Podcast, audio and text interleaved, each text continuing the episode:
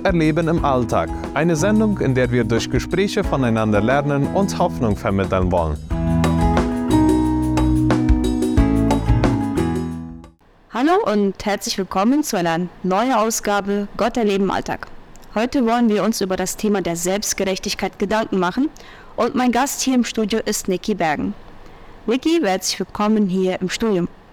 Ja, vielen Dank, Manuela. Ich freue mich auch wirklich, heute hier sein zu dürfen.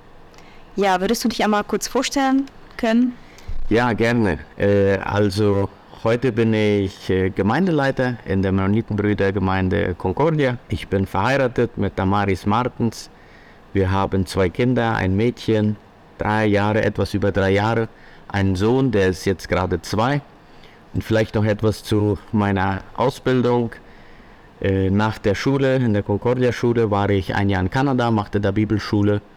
Dann hatte ich das Empfinden, dass es zurück nach Paraguay gehen sollte, habe vier Jahre IBA gemacht, war drei Jahre nach dem IBA in der Concordia-Schule als äh, Lehrer und Kaplan tätig und machte dann noch ein Masterstudium danach in Deutschland und nach dem Masterstudium dann jetzt äh, im vierten Jahr in der Gemeinde. Erst einmal drei Jahre als Co-Pastor und dann jetzt, wie ich vorhin sagte, im ersten Jahr als Gemeindeleiter? Ja, Selbstgerechtigkeit. Ein ja. Thema, das mich schon ziemlich lange beschäftigt. Und ich weiß nicht, ob euch das auch schon mal so ergangen ist, dass äh, ihr Leute seht und dabei denkt, naja, ein Glück mache ich sowas nicht. Oder ein Glück bin ich nicht mit den Leuten zusammen, weil ich bin ja besser.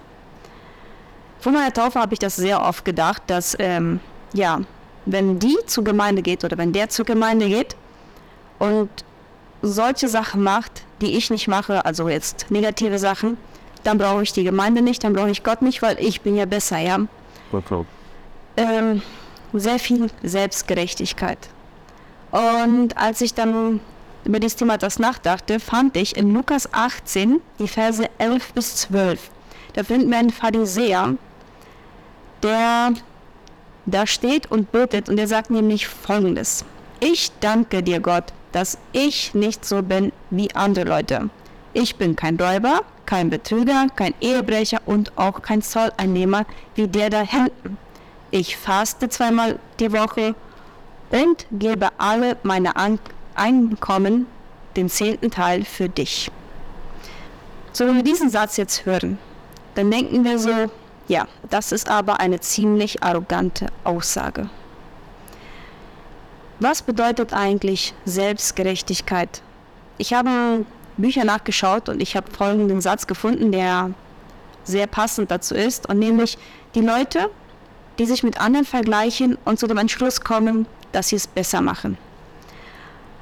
In der Bibel, ganz am Anfang schon, äh, haben wir die Geschichte von Adam und Eva, und wir haben gleich in 1. Mose Kapitel 3 den Vorfall, wo die Schlange Adam, wo die Schlange Eva dazu verleitet, von dem Baum zu essen, den Gott zu ihnen ganz deutlich gesagt hat, von dem sollt ihr nicht essen. Als Gott dann zu Adam und Eva kommt und merkt, dass etwas passiert ist und sie dann zur Rede stellt, dann gibt ja Eva die Schlange die Schuld. Mhm. Und, und Gott fragt dann Adam, und wo warst du dann? Und Adam sagt, ja, also die Frau, die du mir gegeben hast, hat mich dazu verleitet. Könnte das jetzt nicht auch ein bisschen so ein Anspiel auf Selbstgerechtigkeit sein? Ja, äh, ganz, ganz bestimmt. Ich komme noch mal einmal zurück auf deinen Text von Lukas Kapitel 18. Ich glaube, da kommt das Thema der Selbstgerechtigkeit richtig gut vor. Zum einen sagt ja der Pharisäer Gott, ich danke dir, dass ich nicht so eine schlechte Person bin, wie dieser andere. Das war wohl ein, ein böser Mensch, ein Zöllner, wie er da sagt. Das ist, glaube ich, eine Komponente von der Selbstgerechtigkeit. Und die zweite Komponente der Selbstgerechtigkeit ist dann im zweiten Teil, wo er sagt, im Gegenteil, ich bin ja jemand, der dieses und jenes tut. Ich gebe meinen Zehnten, ich faste. Und wir würden heute sagen, und ich gehe zur Kirche, ich tue dieses und jenes für Gott. Äh, ich glaube, das sind zwei äh, Komponenten von der Selbstgerechtigkeit. Und wo wir von Adam und Eva sprechen, ich glaube, dass die Selbstgerechtigkeit eben seinen Ursprung in der Sünde hat. Also äh, die Selbstgerechtigkeit ist mindestens so alt wie die Sünde. Mhm. Und äh, du hast das wunderschön eingeleitet, da wo äh, Adam und Eva sich dann hin und her äh, beschuldigen. Äh, etwas vorher, da steht das, als Adam und Eva äh, von dieser Frucht gegessen hat, manchmal sagen wir vom Apfel gegessen, aber ich schaute noch mal gerade hin, da, da steht nur einfach Frucht, aber irgendwie haben wir es aus den Kinderbüchern so mitgenommen, ja. dass es der Apfel ist hätte irgendwas anderes sein können. Aber in 1. Mose Kapitel 3, Vers 7, da steht, als sie die Frucht gegessen haben, in diesem Augenblick wurden den beiden die Augen geöffnet und sie bemerkten auf einmal, dass sie nackt waren. Wir könnten auch heute sagen, sie bemerkten auf einmal, irgendetwas in ihrer Gottesbeziehung hat nicht mehr gepasst und deshalb flochten sie Feigenblätter zusammen und machten sich Lendenschürze. Also sie merken, irgendwas ist kaputt gegangen, irgendwas ist anders als vorher und jetzt müssen sie etwas tun, um das wieder in Ordnung zu bringen. So, ich glaube, dass die Selbstgerechtigkeit, also der Wunsch von Menschen, etwas zu schaffen, um Dinge wiederherzustellen, der hat seinen Ursprung eben da in der Sünde. Und ich finde es so fantastisch, dass schon auf den ersten Seiten der Bibel auch schon so ein kleiner Hinweis auf das Evangelium kommt. Und wir werden nachher noch ein bisschen darüber reden, auf einige Dinge eingehen. Aber in 1. Mose Kapitel 3, Vers 21, da sagt das Wort Gottes, äh, nachdem er Adam und Eva dann äh, die, die Strafen angekündigt hatte und so weiter, sagt er zu ihnen, und Gott der Herr, oder sagt es in der Bibel, und Gott der Herr machte Adam und seiner Frau Kleidung aus Tierfällen und zog sie ihnen an.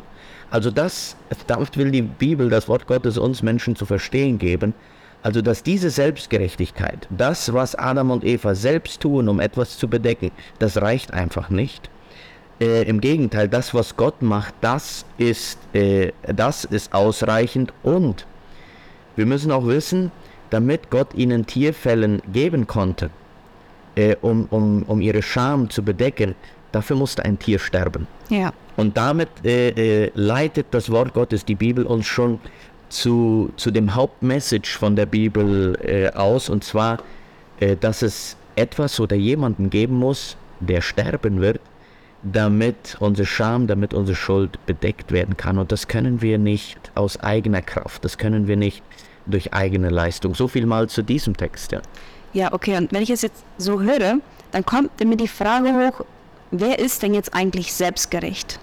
Ja, ja das, ist, das ist eine gute Frage. Ähm, wer sollte sich heute angesprochen fühlen, wenn wir über dieses Thema nachdenken?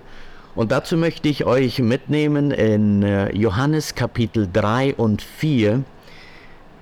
Wir werden diese Texte jetzt nicht lesen, aber doch einiges möchte ich da vorheben. Und zwar in Johannes Kapitel 3, da lesen wir die Geschichte von einem Pharisäer namens Nikodemus, einem sehr religiösen Mann, eine Person, die ein gutes Leben geführt hat, die das Leben ernst genommen hat und diese Person kommt zu Jesus und sie haben ein Gespräch. Und Jesus sagt zu Nikodemus am Ende des Gesprächs oder mitten im Gespräch, du musst wiedergeboren werden. Dann, äh, die, sie sprechen da noch etwas mehr, aber dann in Kapitel 4, da haben wir eine weitere Geschichte. Das ist die Geschichte, wo Jesus einer Samariterin, einer samaritanischen Frau am Brunnen begegnet. Sie sprechen auch äh, wir bemerken, dass diese Frau mehrere Ehemänner gehabt hat. Sie hat ein unmoralisches Leben geführt. Und Jesus sagt zu ihr, du brauchst Wasser des ewigen Lebens. So am Ende sagt Jesus, und, und ich glaube, es ist kein Zufall, dass diese beiden Geschichten ganz eng nebeneinander stehen, Nikodemus und die Samar samaritanische Frau. Äh, da haben wir einen ganz gesetzlichen Menschen und eine ganz gesetzlose Person. Wir haben eine Person, die es vieles richtig gemacht hat im Leben und eine andere Person, die, man könnte fast sagen, fast alles falsch gemacht hat. Aber am Ende sagt Jesus zu beiden etwas unterschiedlich, aber er sagt zu beiden genau das Gleiche. Zu Nikodemus sagt er, du musst wiedergeboren werden. Die Geburt, das Leben, dazu treffen wir das machen wir nicht von uns aus. Das Leben ist ein Geschenk. Und das ist was, Jesus dem, dem Nikodemus hier klar machen will, äh, dazu hast du gar nichts beigetragen, dass du auf diese Welt gekommen bist. Und so ist es auch mit, äh, mit, mit dem Reich Gottes. Dazu tragen wir mal wirklich nichts bei. Und das sagt er zu dieser sehr guten Person, zu dieser Person, die vieles richtig gemacht hat. Und deshalb möchte ich dich heute, lieber Zuhörer, fragen, wenn du diese zwei Personen so vor dir hast, diese unmoralische Person, die mit vielen Männern geschlafen hat oder verschiedene Ehemänner gehabt hat, äh, bestimmt auch noch eine Menge mehr Sachen getan hat. Und an der anderen Seite hast du Nikodemus, einen, einen Gesetzeslehrer, eine Person, die immer versucht hat, nach Gottes Geboten zu, lesen, äh, zu leben. Welche dieser beiden Personen würdest du sagen, hat sich wohl eher den Himmel verdient? Hm? Oder um die Frage vielleicht anders zu stellen, was ist schlimmer? Gesetzlos zu sein oder gesetzlich zu sein? Welche von diesen beiden Personen ist schlimmer?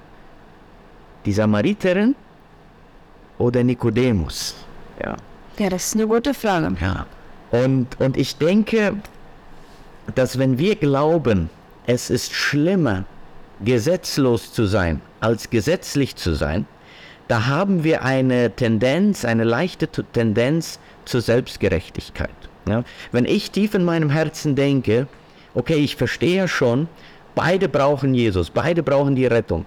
Aber eigentlich ist der Nikodemus besser dran als die samaritanische Frau, dann sind wir irgendwo selbstgerechte Menschen. Und Menschen, die in einem religiösen Kontext aufwachsen, Menschen, die in Familien aufwachsen, wo über Generationen der Glaube gepflegt wurde, was sehr viel Gutes und viel Segen mit sich bringt, haben aber immer wieder auch die Tendenz zur Selbstgerechtigkeit. Was bedeutet das? Hey, ich kann durch mein eigenes Tun, durch mein Leisten, kann ich mir Gottes Liebe, kann ich mir Gottes Annahme irgendwie gewinnen, kann ich mir erarbeiten und letzten Endes, so wie der Pharisäer in der Geschichte, die du Manuela vorhin gelesen hast, irgendwo bin ich ja ein bisschen besser als die anderen Menschen. Äh, so, das ist, glaube ich, eine schöne Art und Weise, wie wir uns prüfen können, hey, ist das Thema der Selbstgerechtigkeit etwas, das mich, mein Leben betrifft? Dann müssen wir uns fragen, äh, was ist schlimmer? Der oder wer ist schlimmer? Nikodemus, dieser ordentliche Mann, der wahrscheinlich viel Gutes getan hat, oder die Samariterin? Und wenn wir glauben, in unserem Herzen irgendwo zugeben, hey, das Leben der Samariterin ist viel schlimmer, äh, oder, oder gesetzlos zu sein ist schlimmer als gesetzlich zu sein, dann äh, dann haben wir, glaube ich, ein Problem mit Selbstgerechtigkeit. Ja. Und da sind bestimmt eine ganze Menge von uns drin. Okay. So, wenn ich jetzt zu der Person zähle, die jetzt sagen würde, okay, gesetzlich zu sein ist besser und zu der Person zähle, die selbstgerecht ist, mhm. was muss ich dann tun? Gibt die Bibel uns da schon irgendwie eine Hilfestellung, wie wir mit dieser Selbstgerechtigkeit umgehen können? Ich denke schon. Ich denke, die Bibel gibt uns viele Hilfestellungen. Ich möchte aber vielleicht heute einfach mal drei erwähnen. Es gibt die bekannte Geschichte in Lukas Kapitel 15, die Verse 11 bis 32. Ich meine, bekannt für Leute, die vielleicht im Glauben unterwegs sind, mit der Bibel bewandert sind. Und in diesem Text, Lukas Kapitel 15, die Verse 11 bis 32, da haben wir die Geschichte, wo in den meisten Bibeln der Titel steht Der verlorene Sohn. Und das ist eine sehr bekannte Geschichte, aber persönlich glaube ich, dass der Titel nicht der richtige ist. Nur da vielleicht als Nebensatz, die Titel, die haben wir Menschen später zugeschrieben.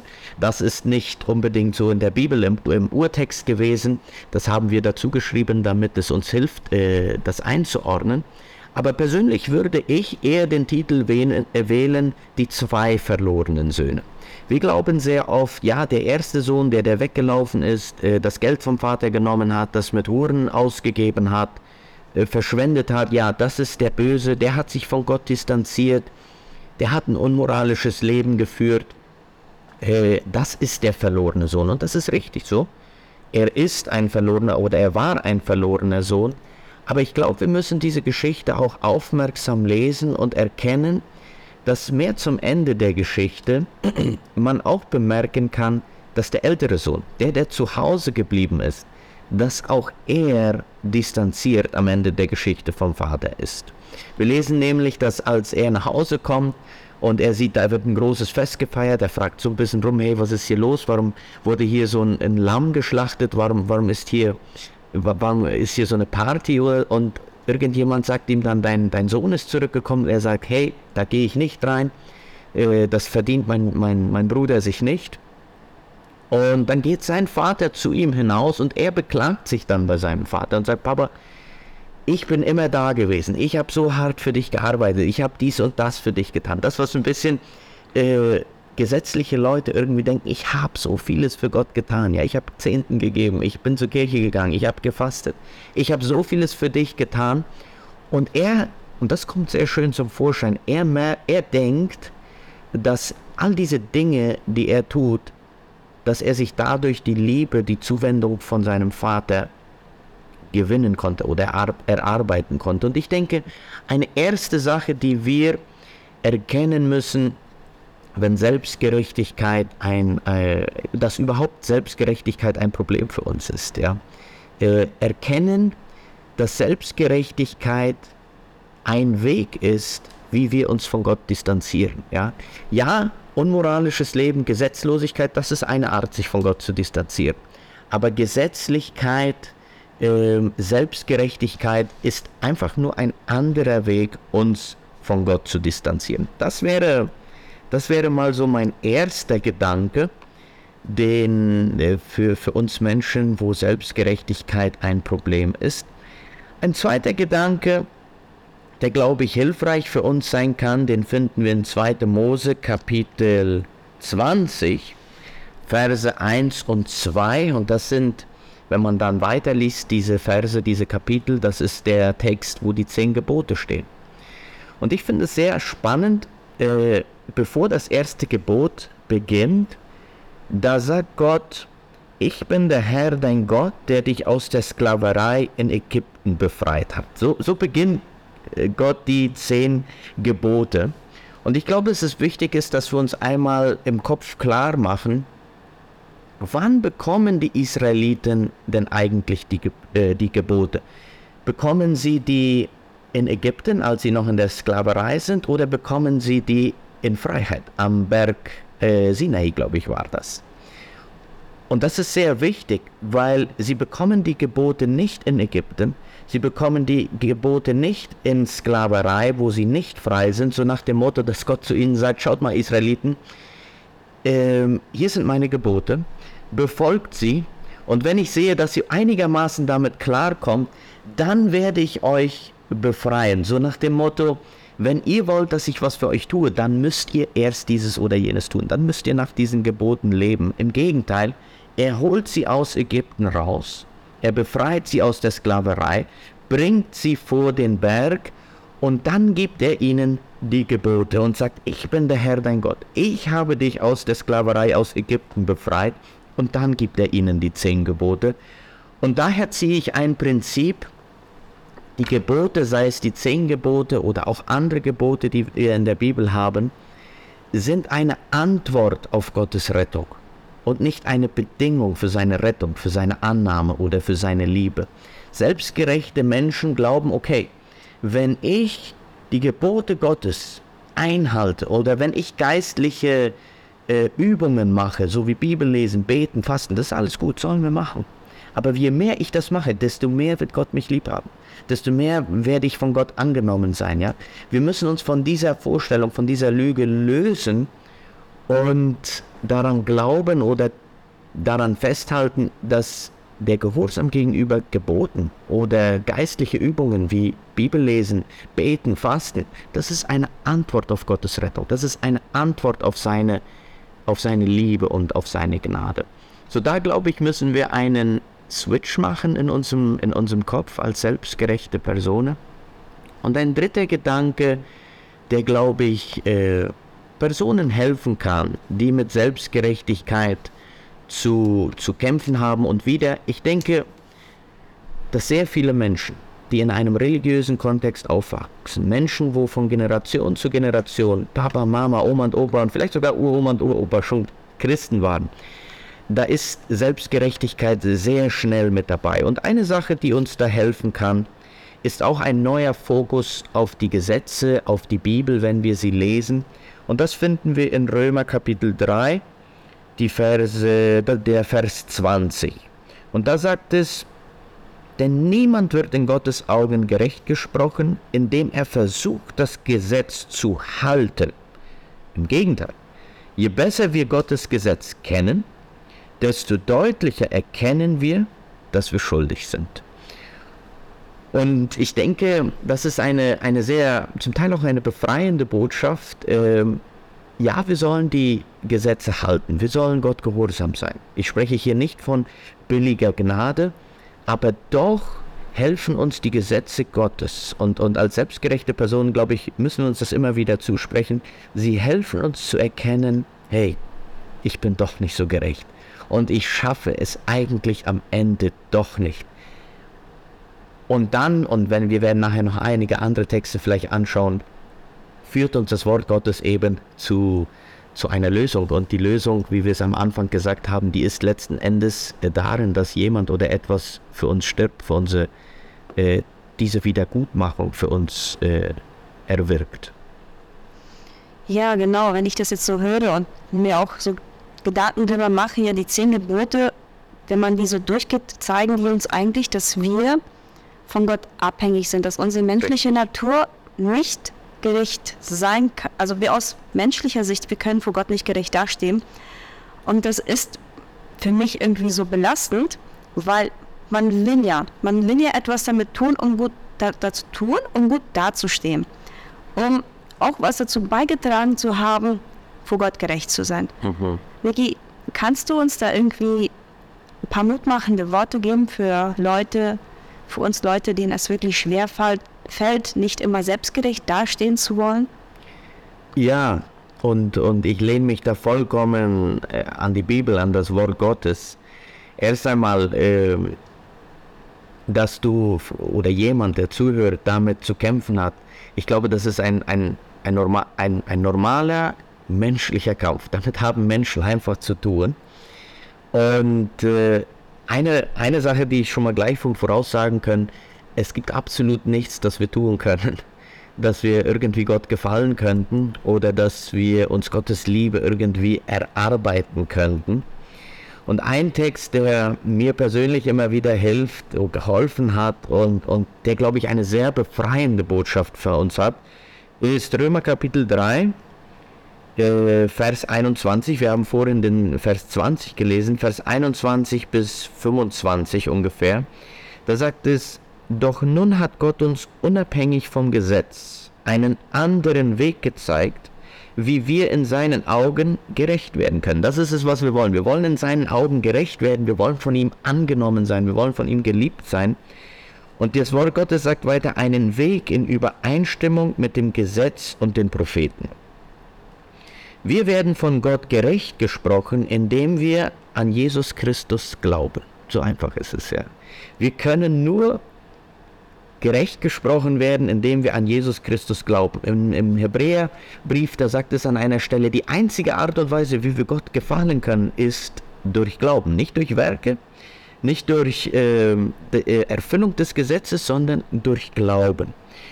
Und dadurch, sagt die Bibel, können alle Unterschied gerettet werden. Vers 23 sagt dann weiter, denn alle Menschen haben gesündigt und das Leben in der Herrlichkeit Gottes verloren. Doch Gott erklärt uns aus Gnade für gerecht. Es ist sein Geschenk an uns durch Jesus Christus, der uns von unserer Schuld befreit hat. Denn Gott sandte Jesus, damit er die Strafe für unsere Sünden auf sich nimmt und unsere Schuld gesühnt wird. Wir sind gerecht vor Gott, wenn wir, und da kommt es wieder, wenn wir glauben, dass Jesus sein Blut für uns vergossen und sein Leben für uns geopfert hat. Und ich glaube, das ist eine sehr befreiende Botschaft für Menschen, die mit Selbstgerechtigkeit zu tun haben. Weil letzten Endes ist Selbstgerechtigkeit auch etwas sehr Versklavendes. Ja? Hinter Selbstgerechtigkeit steht ja, okay, irgendwo weiß ich, dass ich es verbockt habe. Irgendwo weiß ich, dass ich, dass ich zu kurz komme. Und ich denke, ich muss Dinge tun, damit Gott wieder mit mir zufrieden ist. Ich muss Dinge tun, damit Gott mich annimmt. Und das bedeutet, mindestens dreimal von viermal zum Gottesdienst gehen oder mindestens so und so viel fasten und jeden Tag unbedingt Bibel lesen und unbedingt beten. Und das sind alles gute Sachen.